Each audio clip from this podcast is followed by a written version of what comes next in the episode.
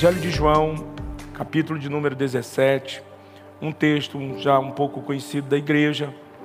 Já nos apossamos desse texto em outras vezes, mas hoje o Senhor nos direcionou para estarmos falando aqui nessa oração de Jesus, a maior oração aqui registrada nas Escrituras do Filho de Deus, que viveu uma vida, teve uma vida de oração. Evangelho, segundo escreveu o evangelista João, Jesus falou assim e levantou os seus olhos aos céus e disse: Pai, é chegada a hora, portanto glorifica teu filho, para que também o teu filho te glorifique a ti. Assim como lhe destes poder sobre toda a carne, para que dê a vida eterna a todos os quanto lhe destes, e a vida eterna é esta: que te conheçam a ti só, por um único Deus verdadeiro, e a Jesus Cristo a quem enviaste.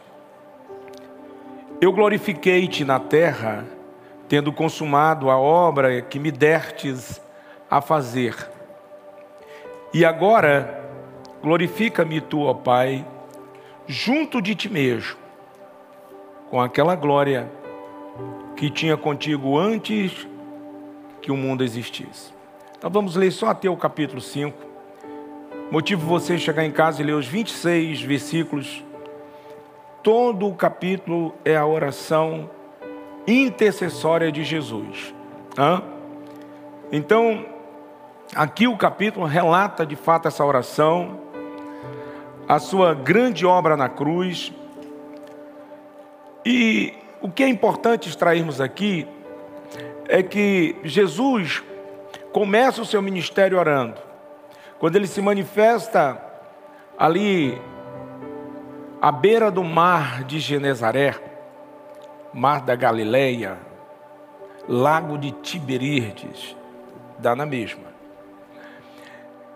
Logo após ele se apresentar, ele vai ao Vale do Jordão e é batizado por João Batista. E ao sair das águas, ele é soprado pelo Espírito Santo para um propósito, um propósito de oração, um propósito de jejum. Jesus passa 40 dias, 40 noites recluso no monte, orando e jejuando. Ao sair daquele lugar ali, nós temos o um registro em Lucas capítulo 6, versículo 12, que ele sobe o monte a orar e passa a noite aí orando, e depois que ele ora, ele desce e começa a escolher os apóstolos. Os primeiros que iria verdadeiramente dar continuidade à obra. Mas ele não ele não para tão somente aí. Em Lucas 9, 28 e 29, ele toma consigo a Pedro, a João e a Tiago e sobe ao monte para orar. Estando orando, a glória de Deus se manifestou. Muitas pessoas querem que a glória do Senhor se manifeste, o livramento, o poder, o milagre. Mas nós temos aqui uma bula infalível a oração. A oração ela tem o poder de mudar os nossos corações, os nossos pensamentos, as nossas ações. Quantas das vezes nós entramos na casa da oração pensando algo, com algo definido nas nossas emoções, nos nossos pensismos, nas nossas justiças próprias, e quando conseguimos andar nessa casa, que também é uma casa de humilhação, porque a oração tem essas vestes, alguma coisa acontece. Porque a oração não é um monólogo, a oração é um diálogo entre o homem e o seu pai o Pai que está nos céus. Então, nós podemos ver que Jesus, quanto aqui neste mundo, foi um homem de oração. E aqui, João, no capítulo 17, ele falando aqui acerca de Jesus, ele mostra aqui que há três assuntos que são tratados no capítulo. Só vou pontuá-los, não vai dar para ministrar os três. Nós vamos nos prender somente em um, tempo é curto, Santa Ceia. Eu espero que Deus nos dê graça para falar mais sobre isso. Mas o capítulo, preste bastante atenção para que você aprenda,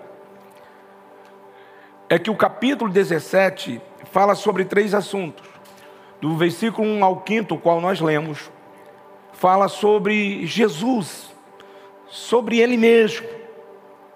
Já do versículo 6 ao 19, fala sobre os apóstolos. E o versículo 20 ao 26 fala em relação a todos os que viriam crer nessa mensagem que eu estou pregando. E ele mesmo fecha dizendo: Olha, vocês são bem-aventurados, porque vocês estão aqui me vendo.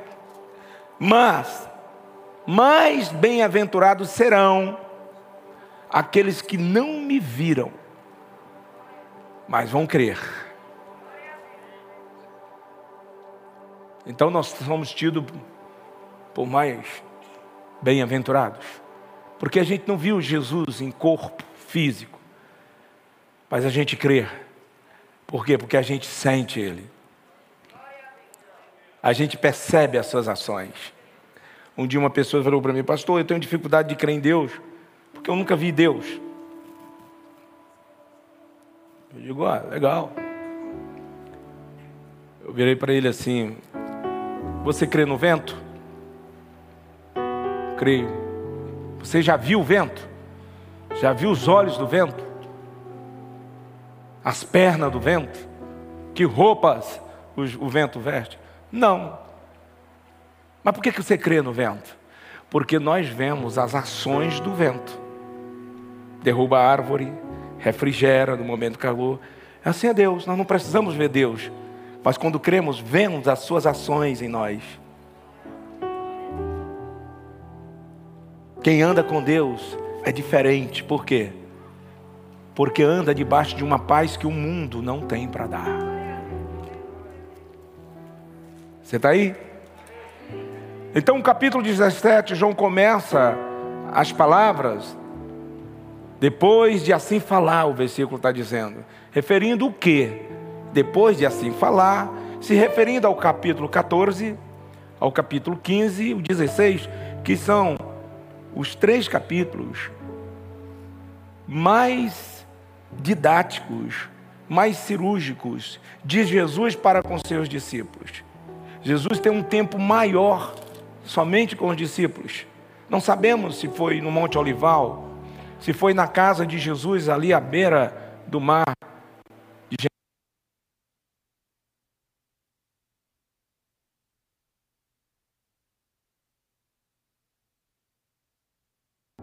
Mas o certo é que toda a linguagem desses três capítulos aponta para ensinos. No capítulo 14, ele está ali dizendo que vai embora. Ele vai para a casa do pai e vai preparar lugares. Porém, no capítulo 15, ele também conscientiza os seus discípulos que nesse lugar o qual ele estava indo preparar para que um povo pudesse habitar, esse povo que habitaria nesse lugar, tinha que ser um povo trabalhado, porque o capítulo 15 ele mostra esse povo, essa igreja, como uma videira, e o pai dele é o lavrador. E essa videira, para ter vida, para ter beleza, precisaria ser podada. Ele diz: olha, os galhos, os ramos que não estão dando frutos, têm que ser cortados. e lançados no fogo, para que essa videira pudesse frutificar para o louvor da glória do Pai, que é o dono da videira. Se coloca à disposição dos cortes, se coloca à disposição do trato, para que os galhos secos sejam retirados. Há uma canção que tocou muito aí no começo dos anos 2000, muito linda, uma poesia linda que diz: Tira de mim os galhos secos, me molda, me poda, para que eu possa te servir. Olha que coisa. Linda canção. Me molda, me trata para eu te servir. E que eu desapareça e que cumpra a tua vontade em mim. Muito lindo isso. E essa poda, quando ela é entendida, nos leva ao capítulo 16, que é o coroar de todo cristão aqui neste mundo. O capítulo 16 está ali a plenitude quanto aqui. Porque no capítulo 16, Jesus envia a pessoa mais doce dos céus, a pessoa mais sincera dos céus a pessoa do Espírito Santo. Ele disse: Eu não vos deixarei órfãos, eu virei outra vez, e eu vou enviar o Consolador, e ele vos guiará em toda a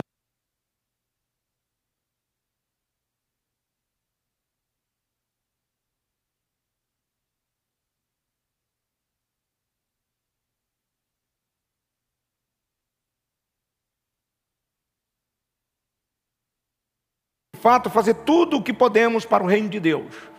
Promover, ministrar, ofertar, pregar, aconselhar, evangelizar. Mas no final de tudo isso, nada realmente acontece, ao menos que Deus se mova na sua vontade plena.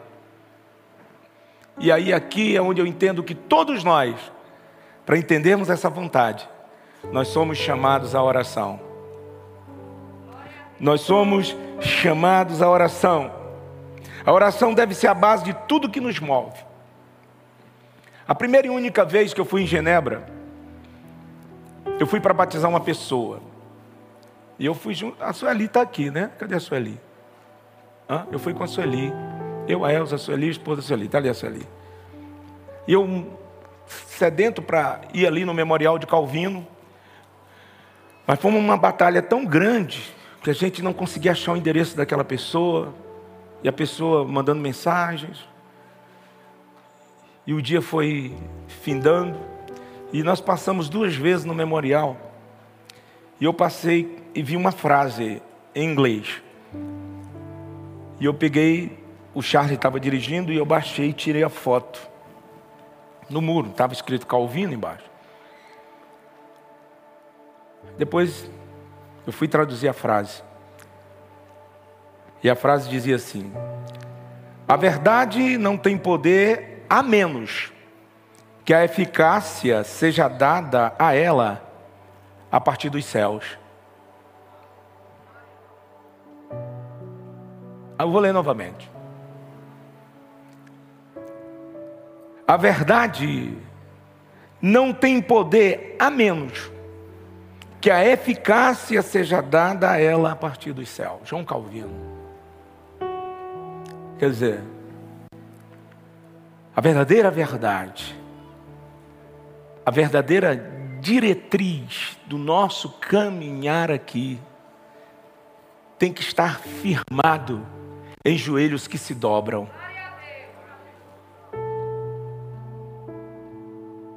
Por quê? Porque a nossa alma é mentirosa. Todas as vezes que a nossa alma reina, os céus perdem.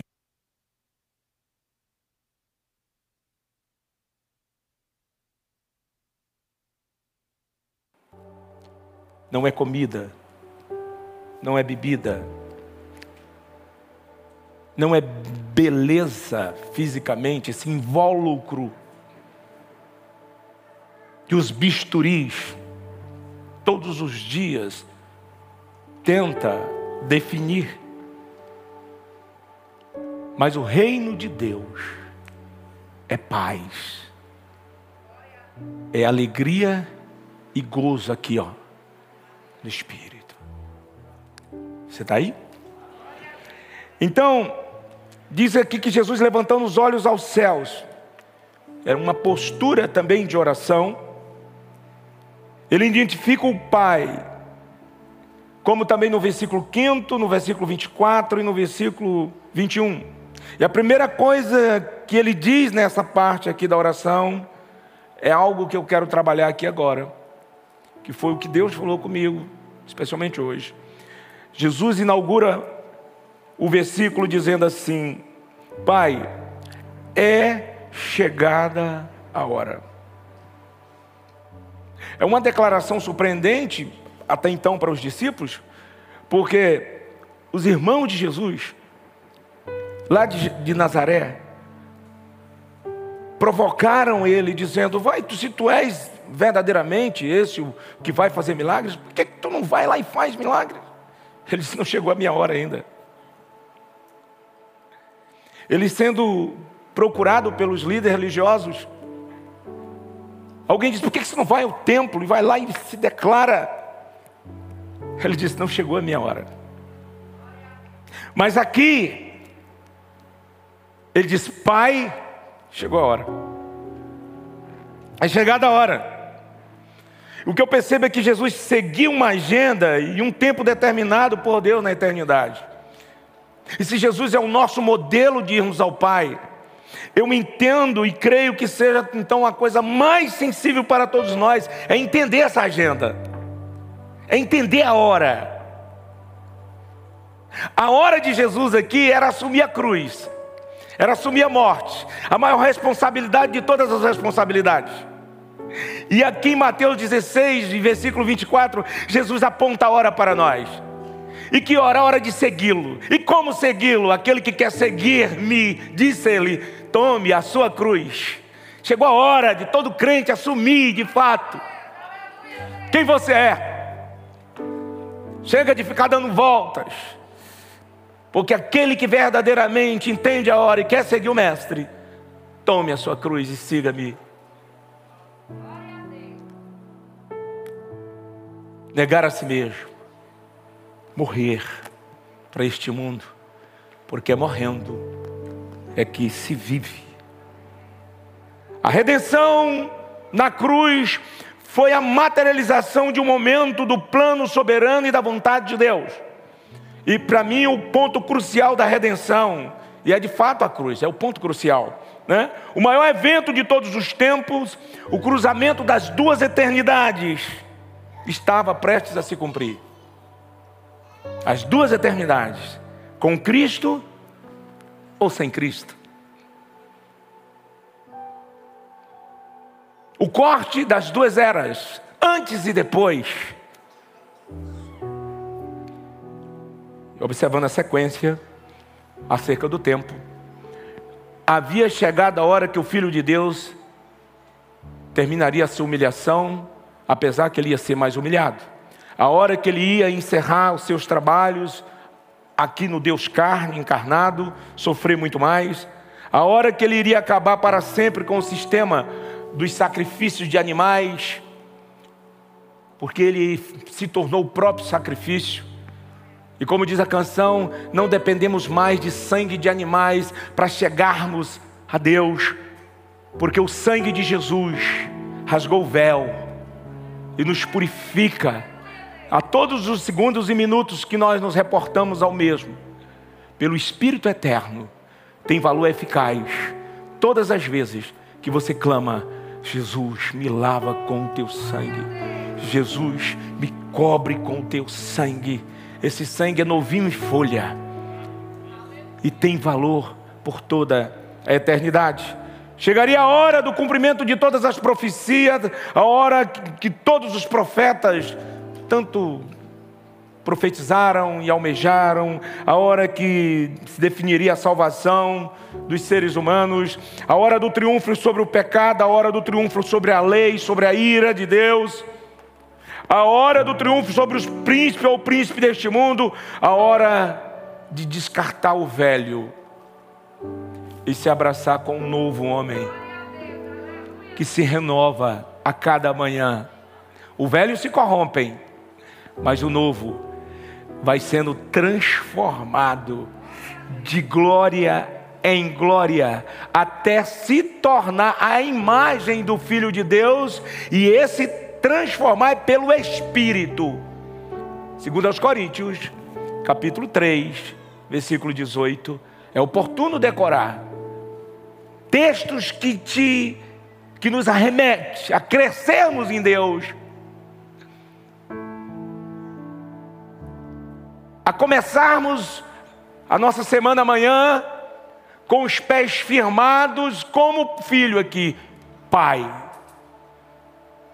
faz com que eu entenda essas horas dessa segunda-feira, de maneira tal que eu possa orquestrá-las, administrá-las para o teu louvor, no falar, pensar, no agir. Você está aí? Hum. Então, esta foi a hora para a qual Deus se manifestou.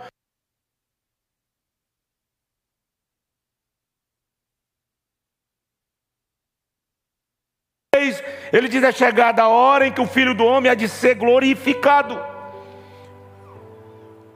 O povo começa a procurar Jesus para honrá-lo. Os gregos vieram. Alguém procura Felipe.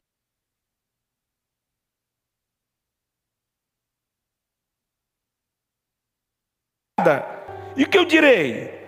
Pai, salva-me desta hora. Quer dizer, me livra da cruz. Mas ele finaliza o versículo dizendo: Mas para isto eu vim, para isto está essa hora. Jesus está nos ensinando sobre decisões. Jesus está nos ensinando sobre nos colocarmos numa plataforma de dizer: agora eu vou mudar de vida, eu vou encarar algo que, por mais que vai ser cirúrgico, que vai haver uma poda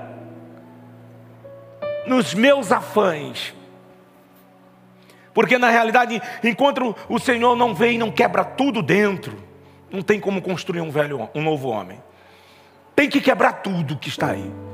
Enquanto houver uma resistência, enquanto houver redomas, enquanto você se proteger em si mesmo, pouca coisa vai acontecer de fato. Deixe ele vir explodir os cativeiros de alma. Deixe ele fazer, ele sabe fazer.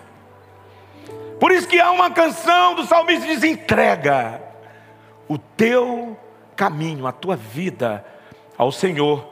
E depois de entregar, confia. Confia nele.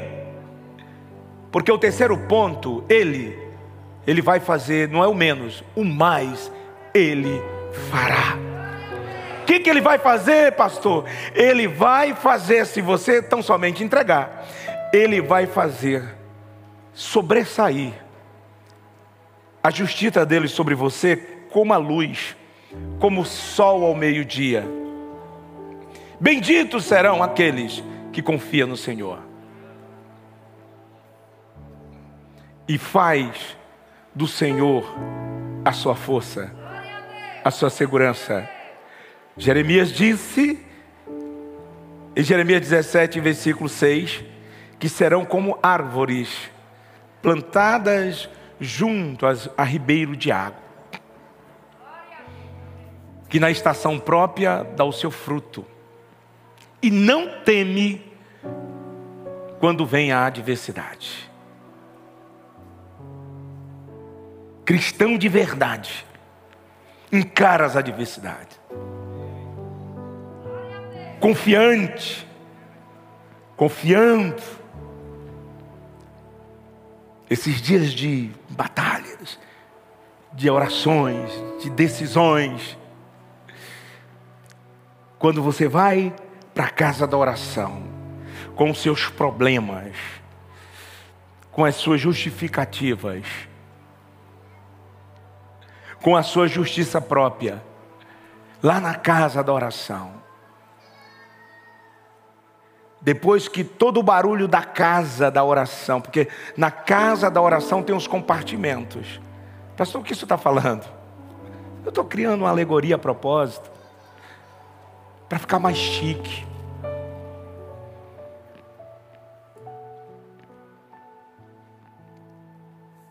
Casa da oração tem um compartimento aonde você só consegue ouvir a voz do Pai. Toda casa que se preza, segura aí. Uh, fluiu aqui, eu tenho que entregar. Toda casa que se preza tem sala, tem cozinha, tem área de serviço, O nosso maior problema é que nós vamos para a casa da oração e a gente vai para a cozinha. E a gente fica lá, Deus, está faltando isso, Deus, ei, sei o quê, e orando, para a área do serviço, meu Deus, e tal, poderia ter isso aqui, ter isso aqui. Aí vai para a sala, onde tem televisão ligada, tanta coisa. Aí você está orando e ao mesmo tempo com tantas coisas. E um fala, e você quer dar atenção, e aquela. Mas Jesus nos ensina qual é o lugar na casa da oração. Você quer falar com o Pai na casa da oração? Vai para o quarto. Fecha a porta. Por que para fechar a porta? Para não haver intervenções. Para não haver frustrações. Para que outras vozes não venham intervir o teu diálogo com aquele que tudo pode eu gosto do que Jó fala quando ele entende o que de fato Deus queria com ele. Em Jó 42, versículo 2, ele diz: Eu bem sei que tu tudo podes, e nenhum dos teus preceitos haverá de ser frustrados ao meu respeito. Poxa, se eu tenho alguém que está querendo me ouvir, ele me convida, vem a mim, vamos dialogar. E a entrada do seu consultório está dizendo: Ele tudo pode. Por que ficar à deriva? Procurando. Estava lendo Amós essa semana, e Amós profetizando: vocês andam por aí procurando. Ó oh, Israel, estão por aí procurando. Não, vem para a casa da oração. E hoje, nessa madrugada, quando eu orava, eu ouvi só uma frase do Pai. Que mudou assim algo dentro de mim. Qual foi a vez que você confiou as tuas batalhas a mim, que eu não resolvi? Você quer que eu resolva? Ou você quer resolver? Eu digo, estou transferindo tudinho para o Senhor. Eu parece que ouvi Pedro falando: lança sobre ele todas as tuas ansiedades. Tem gente comendo as unhas de graça. Lança sobre ele todas as vossas ansiedades, porque ele tem cuidado com requintes de bondade a minha e a tua uh, vida.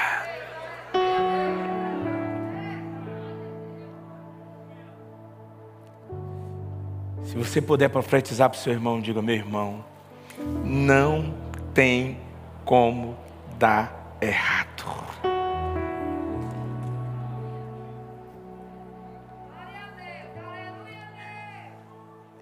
E aqui nessa oração, Jesus, antes de ser glorificado, ele sofreria o cálice da ira de Deus. Os discípulos quando começaram a entender o que Jesus estava falando, eles ficaram perturbados. Em João 12, versículo 28 diz: Então veio uma voz do céu que dizia: Os caras estão perturbados. Eu já tenho glorificado esse aí, e outra vez o glorificarei. Fortes. Tudo foi realizado na cruz. Jesus está dizendo: Pai, concede-me que por meio deste evento preste a acontecer a cruz, a ressurreição, a ascensão, a coroação, eu seja glorificado para um único objetivo: para que o teu nome, Pai, seja glorificado. Quando o Filho é glorificado, o Pai é glorificado. Em João 5,23 ele diz: Para que todos honrem o Filho como honra o Pai. Quem não honra o Filho, também não honra o Pai.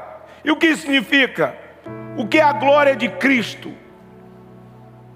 A glória de Cristo é a soma de todos os atributos divinos. E lá em 1 Coríntios, diz que no final de tudo, o filho vai devolver ao pai o reino que o pai o deu. Porque o desejo do filho é glorificar o pai. Por isso diz: Me honra com a glória que eu tinha contigo antes mesmo da fundação dos séculos. Então, quando nós olhamos para a cruz, a ressurreição, a ascensão, a coroação, o que, a gente pode contemplar então? Eu entendo que tudo isso é uma exposição tremenda do amor de Deus, da misericórdia, do poder, da justiça, da santidade, da bondade, do julgamento, da sabedoria, do conhecimento de Deus, de todos os atributos de Deus se convergem na cruz. Na cruz. O amor de Deus é visto na cruz como em nenhum outro lugar. A santidade de Deus foi glorificada, pois quando Jesus tomou o pecado de toda a humanidade, o Pai se afastou do Filho. Mateus 27, 46, quando Jesus vestiu a coraça do mundo. Jesus vestiu Perto da hora nonza, exclamou Jesus em alta voz, dizendo: Eloí, Eloí, eh, lema sabachthani. Que isso quer dizer, Deus meu, Deus meu, por que me desamparaste?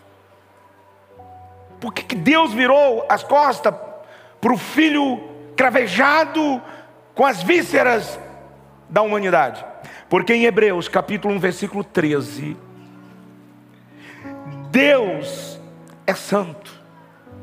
Hebreus 1 e 13 diz que Deus não pode contemplar o mal. E qual dos anjos diz: Jamais assentar-te à minha destra, até que ponha os teus inimigos por escapelo dos teus pés. Hebreus 1 e 13 é isso. Mas tem outra versão, é porque eu errei aqui o versículo, que fala que Deus é tão santo que os seus olhos não podem ver o mal. Então, até o filho, cravejado na cruz, ele integrou o vitupério.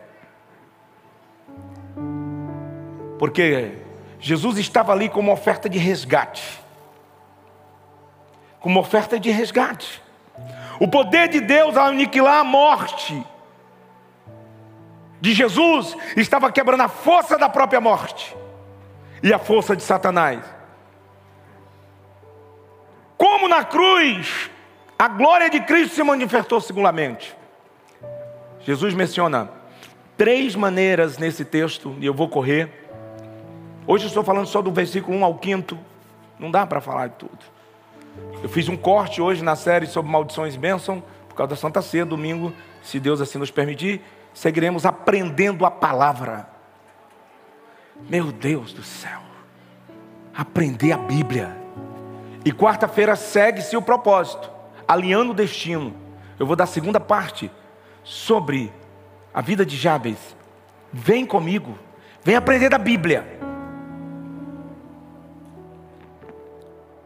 Jesus menciona três maneiras nesse texto e eu quero aqui compartilhar com vocês, resumidamente.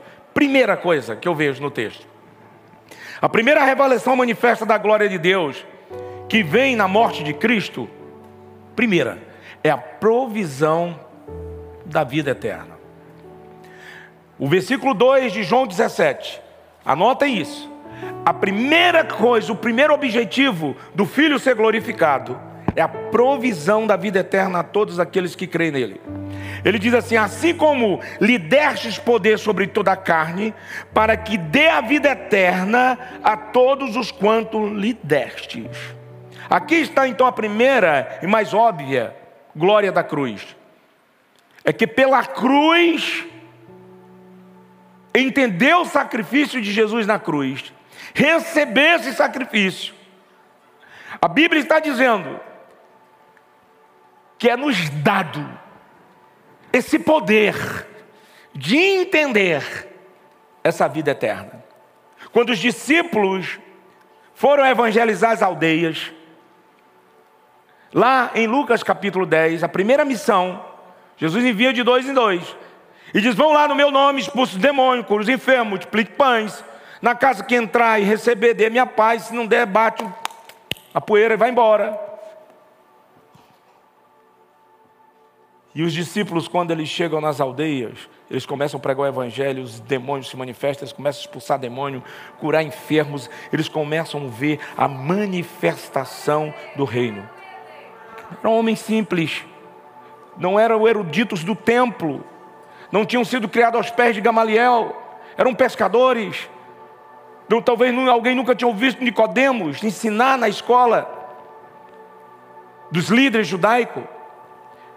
Mas o poder de Deus se manifesta naqueles homens simples. E eles voltam como meninos, pulando, gritando. E Jesus está a um tiro de uma pedra. E quando Jesus ouve a voz dele, ele diz: Senhor, igual esses meninos. Ó, oh, pastor, hoje eu expulsei um demônio, aleluia, né? Glória a Deus. E aí Jesus olha a alegria deles de ver o reino. Jesus olha os céus diz: Pai, eu te dou graças, porque tu ocultastes essa grandeza, essa nobreza, essa coisa leve, poderosa. Aqueles que pensam que sabem de alguma coisa e revelastes aos pequeninos. Quer receber revelação de Deus? Se inscreva na escola que na entrada tem escrito pequeninos. Não tem lugar para gente grande, porque grande lá é só Ele. O eu sou é só Ele. Quer receber revelações profundas? Ser usado pelo Pai? Curar enfermos? Calma, que eu andei como apóstolo. Vixe.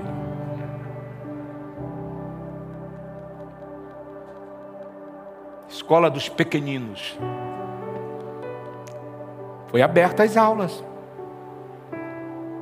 e há vagas, porque grande é a seara e é poucos trabalhadores. Mateus 9, versículo 37. E há um clamor na oração: orem para que o Pai mande alunos para a escola dos pequeninos aprender da sua beleza e contemplar a formosura do seu santo templo. Quem é o seu santo templo? Você e eu. A formosura de Deus. É tão bonito quando você vê o Espírito Santo pegando uma pessoa e transformando. Pessoas que começa, chega aqui carregada de espíritos imundos. E quando você começa a ver a beleza de Deus transformando essa pessoa, a paz, continua sofrendo suas guerras, suas lutas, mas há uma paz que não dá para negociar. Não é, Camila? Não dá para negociar é uma paz que o mundo não tem para dar. Você só recebe ela na escola dos pequeninos. Então está aqui o primeiro ponto. E o que é a vida eterna? Que vida eterna é essa? Você está aí ou não? Não é uma duração de vida por toda a eternidade, porque de fato será. Mas o que é a essência da vida eterna à luz do texto? Ele está dizendo que a vida eterna no versículo 3, e aí a vida eterna é esta: que te conheçam a ti só, por um único Deus verdadeiro, e é Jesus Cristo a quem enviaste. Aqui é a vida eterna. Começa aqui. Quando você conhece de fato quem é Jesus, quem você é no corpo, nesse contexto. E a vida eterna é esta. Até não, eu vou para a vida eterna, vou para o seio de Abraão. Sim. Mas ele está dizendo que a vida eterna, a essência da vida eterna, é esta: que te conheçam a ti só, por um único Deus verdadeiro, é Jesus Cristo, quem tu enviaste. Então, uma vida definida como conhecer a Deus, conhecê-lo no sentido pleno, uma vida de intimidade com o Criador. Esta é a primeira glória na cruz, é a vida eterna, que é a maior glória que um homem pode alcançar aqui neste mundo. É conhecer essa vida. Em Marcos 8 e 36, as palavras são dele. Do que adianta o mundo, o homem ganhar o mundo inteiro, perder essa vida? O que dará o homem em troca da vida eterna? O apóstolo Paulo insiste em dizer: se nós conhecemos Jesus só nas iguarias deste mundo, a campanha, tá? Casamento, ó, beleza. Campanha, o carro novo, bacana, foi Jesus que deu, dá glória. A campanha, a porta de emprego, a empresa, tudo isso é muito bom. Mas se nós tão somente alcançarmos Jesus só nessa plataforma deste mundo, somos taxados como os mais miseráveis de todos os homens. Porque a vida eterna é conhecer Jesus, é falar com Ele, é andar com Ele. As lutas, as aflições do tempo presente, você vai andando e confiando. Eu não sei mesmo, não, Senhor. Eu não faço mesmo. Eu, tem hora que eu fico pensando, um dia dessa pessoa mandando um bocado de mensagem e querendo inflamar meu ego, e eu lendo. Eu digo, oh, meu Deus do céu. Meus irmãos, tem hora que eu me sinto tão frágil. Quando eu olho para essa obra que está começando e o que Deus está mostrando para a gente, aí eu fico, meu Deus, como é que vai ser isso? Porque eu não tenho todo esse conhecimento. Aí eu fico olhando, como é que é isso, Jesus? Como administrar tudo isso? Sabe como é que eu estou orando ultimamente? Jesus, me leva para fazer um curso de administração nos céus. É isso. Quer? Eu estou pedindo. Eu estou pedindo a Deus para me levar para fazer um curso de administração nos céus. Sabe por quê? Porque essa obra é dos céus. Lá onde estão as regras. Ele disse: Eu estou trazendo o meu reino para a terra. Você está aí ou não? Vamos nessa. Tem vagas nessa faculdade. É a faculdade da dependência é que ele vai colocando uns tijolos. E a gente, não é assim, não, não, Zé Pedro, eu gosto de colocar assim. Meu Deus, mas assim, Zé Pedro, os meus pensamentos, não é os teus, não. Tu anda pelo que tu vê, mas eu quero te andar, eu quero te mover para andar pela fé, pelo que tu não vê. Porque o que se vê é transitório, porém o que não se vê e crer é eterno. Você está aí ou não? Jesus disse: Eu glorifiquei-te na terra. Ou melhor, segunda coisa que nós vemos aqui é que a cruz mostra a glória de Deus no trabalho da perfeita obediência. O primeiro ponto, presta atenção. O primeiro ponto aqui da oração de Jesus é a revelação da glória de Deus que vem na morte de Cristo, a provisão da vida eterna. O segundo ponto, à luz do texto, é que a coisa que nós vemos aqui é que a cruz mostra a glória de Deus no trabalho de perfeita obediência. Versículo 4 de João 17: Eu glorifiquei-te na terra, tendo consumado a obra que me destes a fazer. Jesus havia dito em João 4,34: Perfeita obediência. A minha comida é fazer a vontade daquele que me enviou e realizar a sua obra. Ele diz que veio para fazer a obra do Pai. Ele fez completa, totalmente obediência. Ele disse coisas como esta a demonstrar. Aqui em João 12, versículo 50. Portanto, o que eu falo, falo como meu pai tem me dito. João 14, 31. Eu amo o Pai e faço tudo o que o meu Pai mandou. João 7,16. A minha doutrina não é minha, mas daquele que me enviou. João 14, 24. A palavra que ouviste não é minha, mas do meu Pai que me enviou. João 8, 28. Nada faço por mim mesmo, mas falo como meu Pai me ensinou. Total obediência. Você só vai se firmar verdadeiramente na casa de Deus se você obedecer. Não será do seu jeito, não é nem do meu jeito, é do jeito do Senhor. Você está aí? Então, olhando além da cruz, é quase por um momento ele diz: Eu te glorifiquei na terra. É como se ele estivesse olhando para trás, porque ele não tinha ainda morrido ainda. Essa oração aqui é chamada oração da despedida. Porque Jesus está no Getsemane e ele está orando, ele está orando por si mesmo, orando pelos discípulos e orando por toda a humanidade. E tendo que agora encarar a cruz. Mas ele diz assim: ó, eu te glorifiquei na terra, ele não tinha morrido, mas ele tinha plena consciência que ele ia obedecer. Que ele ia ser obediente até a morte de cruz. Forte isso, né? É tão bom quando você confia algo a alguém e a pessoa diz: Eu vou fazer. Não fez ainda, mas você sabe que vai fazer. Deus se agrada dessas coisas, sabe? Eu tenho sido totalmente obediente até o último momento, ele está dizendo aqui. E naquele momento ele disse, Lucas 22, 42, sabe o que ele diz? Pai, se queres, aparta de mim esse cálice, todavia, se não faz a minha vontade, faz a tua. Ele olha para a cruz e diz: caramba, vai ser difícil esse negócio, vai ser vai ser traumático abrir mão disso, sabe? Vai. Que luta que eu vou passar? Vou perder, vou descer o padrão social.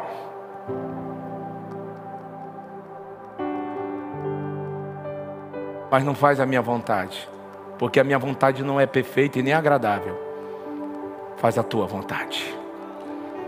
Porque a tua vontade, Romanos 12, versículo 2, a vontade dele é boa. Coloca Romanos 2, 22. Eu quero encher vocês de Bíblia. 12. Versículo do, capítulo 12, versículo 2. A gente chega lá. E não vos conformeis com este mundo, mas transformais-vos pela renovação do vosso entendimento, versículo 3 para que experimenteis.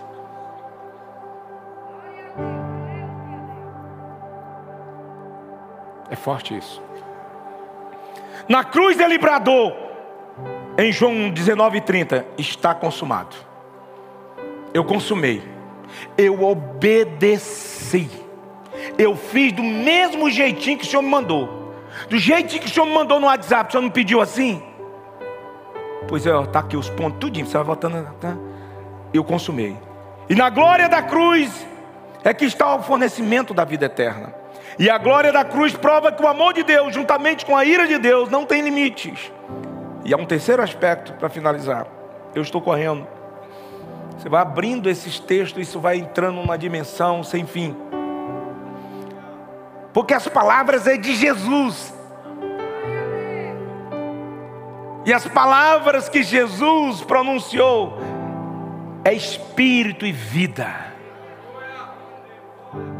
Se renova a cada manhã. A terceira verdade dentro dos cinco versículos quais eu li é que a glória na cruz, através de Jesus, é fazer o filho voltar ao Pai. O versículo 5 ele disse: Agora glorifica-me tu, ó Pai, junto de ti mesmo, com aquela glória que eu tinha contigo, antes que o mundo existisse. Então a cruz era uma glória para Jesus, porque nela ele forneceu a vida eterna aos homens, demonstrou sua perfeita obediência e através da cruz, ao morrer na cruz, ele ia ser sepultado e foi mas ele ressuscitaria. Ia ser tomado em glória e foi tomado em glória. E Hebreus capítulo 1, versículo 3, Olha Hebreus capítulo 1, versículo 3. Depois de ter consumado. Eu acho lindo esse. O qual, sendo o esplendor da sua glória, está falando de Jesus, e a expressa imagem da pessoa de Deus, sustentando todas as coisas pela palavra do seu poder, sexy, havendo feito por si mesmo a purificação dos nossos pecados ao morrer na cruz, assentou-se à destra do Pai. Foi recebido em glória. Foi glorificado. Foi honrado. Pastor, Deus disse que ia me honrar, pastor. Até agora eu não fui honrado. Tem sido obediente? Tem pego a bula da bênção? Ou vai ficar só nesse verbete? Tem gente que carrega um verbete na boca. É quando pensa nessas pessoas entram em crises existenciais. Vou chutar o balde, vou fazer, vou aprontar, vou largar tudo. Onde é que está Deus? Deus está me vendo, Deus está no céu. E você aqui em Fortaleza. Simples assim. E lá no Salmo 33, do versículo 13 ao 15, diz que ele vê tudo. Tem aí ou não nessa Bíblia? O Salmo 33. Onde é que está Deus? Você berrando, urrando, fazendo besteira. Aqui, o Senhor olha desde os céus e está vendo todos, todos os filhos dos homens. Agora está complicado que mais não é mais homem, é todes, tades, truides. Aí está uma confusão tremenda. Alguém é filho de homem aí? Foi gerado pelo espermatozoide? Só os que foram. Se for de outra coisa, não levanta a mão, não. Então Deus vê todos os filhos dos homens. Versículo 14. Tem um 14? Tem. Da sua morada, lá da, daquele lugar da majestade, onde Jesus chegou, no alto trono, ele contempla todos os moradores da terra. E o versículo 15 é para dar de balde. Bota o quinto. Ele é que forma o coração. E está contemplando as obras dos homens. O que, é que você está fazendo? O contemplante está vendo. Vixe, mais uma besteira.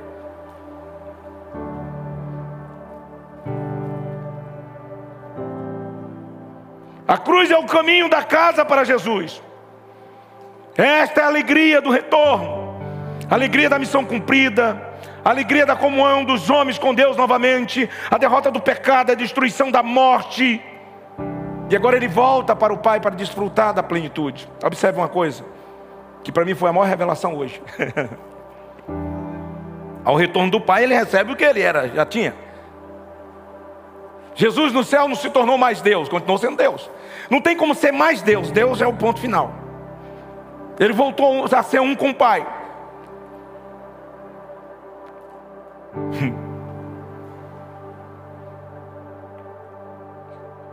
Aqui nessa oração ele não estava pedindo algo que ele não possuía, não. Ele não estava pedindo mais glória do que ele tinha, também não. Ele só desejava a glória que ele tinha antes com o Pai, só isso, que ele se despojou, e nós vamos ler aqui em Filipenses 2, você vai entender, se despojou para se tornar homem. Ele não iria voltar a uma glória maior. Não há graus de ser Deus, não há, não tem como. cara, quando, quando Deus me mostrou isso aqui, eu tremi hoje. Mas Jesus levou algo da terra que não tinha nos céus. Ele levou para os céus. Jesus levou algo que nem um pai tinha. Que é isso, pastor? Depois que ele obedeceu, em Hebreus capítulo 5, versículo 9, ele se tornou o autor da salvação de todos os homens.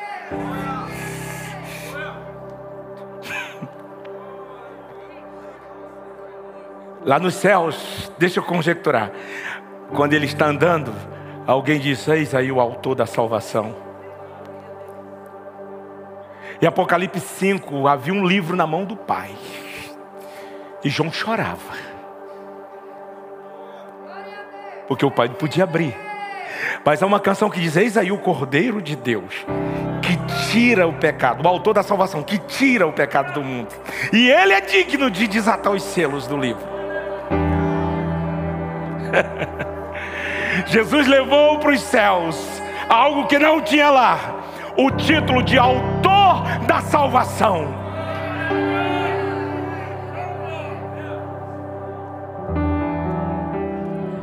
Eu queria pregar mais, mas eu tenho que encerrar.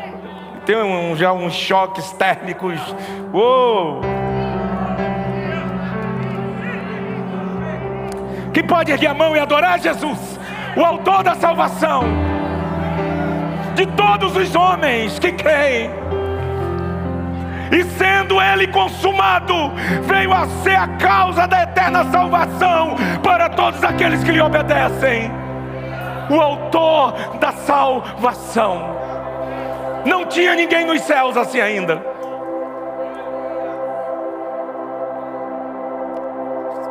Uh! Eu te amo.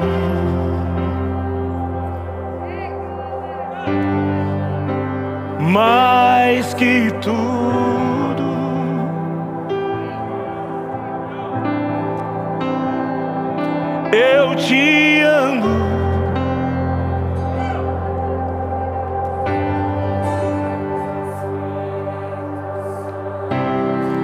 Finalizar, concluir, segura nessa música aí.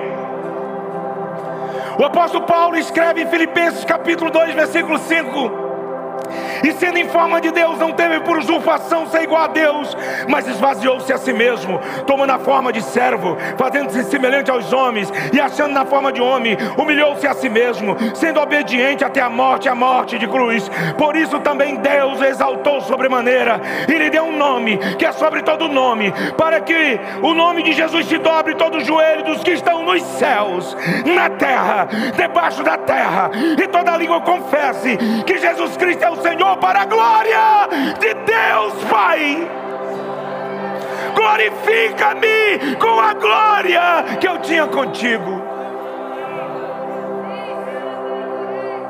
Ele veio de Deus com a missão, cumpriu a missão. Pense na cruz como algo que foi para a glória do Senhor. Foi assim que o Senhor Jesus viu e lembrou Paulo. Gálatas 6 e 14. Mas longe esteja de mim de gloriar-me, a não ser na cruz do nosso Senhor Jesus Cristo. Como eu estou na fase da intelectualidade, eu quero finalizar minha mensagem com uma oração de Olavo de Carvalho, que já foi para os céus. Não se engane. Olavo de Carvalho uma pequena oração no Diário da Filosofia, volume 1. Compre. Vai ler coisa que vai acrescentar alguma coisa para a sua vida. A oração desse homem, simples e precisa. Senhor Jesus Cristo, guia-me pelo divino, pelo divino Espírito Santo, sem que eu perceba, porque se eu perceber, posso interferir, estragar tudo. Aí eu vou ler novamente, que tem tudo a ver com o que eu preguei. oração desse homem. Senhor Jesus Cristo, guia-me pelo divino Espírito Santo, sem que eu perceba, porque se eu perceber, eu posso interferir, estragar tudo.